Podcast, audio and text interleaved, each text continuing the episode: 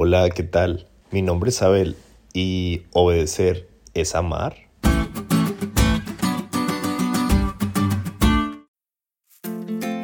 De pequeño y adolescente, recuerdo cómo me molestaba tener que ir a un mandado o algún trabajo que me pedía mi madre mientras yo estaba plácidamente jugando.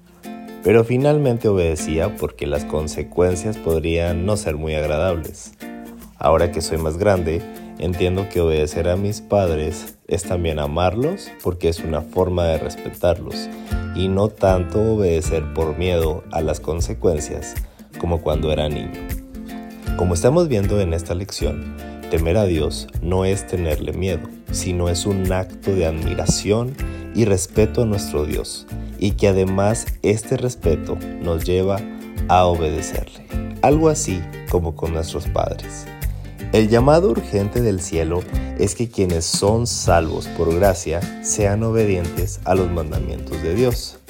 Y aunque ya entendimos que la salvación es por gracia y que al aceptar ese regalo ya somos libres de la condenación del pecado, no podemos separar de ninguna manera la salvación de la obediencia a Dios y a sus mandamientos. Aceptar a Jesús y su salvación es aceptarlo de manera completa y no solo a nuestra conveniencia. Es aceptar al Jesús de las Escrituras, como dice Romanos 1.5, por quien recibimos la gracia y el apostolado para la obediencia a la fe en todas las naciones por amor de su nombre. Es decir, el Jesús de las Escrituras nunca nos lleva a restarle importancia a su ley pues es la transcripción de su carácter. El Jesús de las Escrituras no nos lleva a minimizar las doctrinas de la Biblia que revela quién es Él y su plan para este mundo.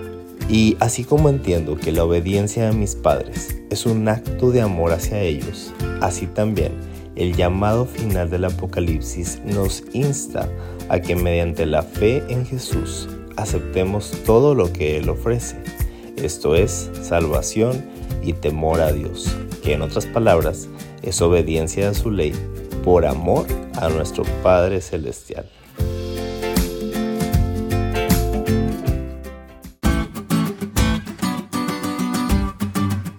¿Te diste cuenta lo cool que estuvo la lección? No te olvides de estudiarla y compartir este podcast con todos tus amigos. Es todo por hoy, pero mañana tendremos otra oportunidad de estudiar juntos.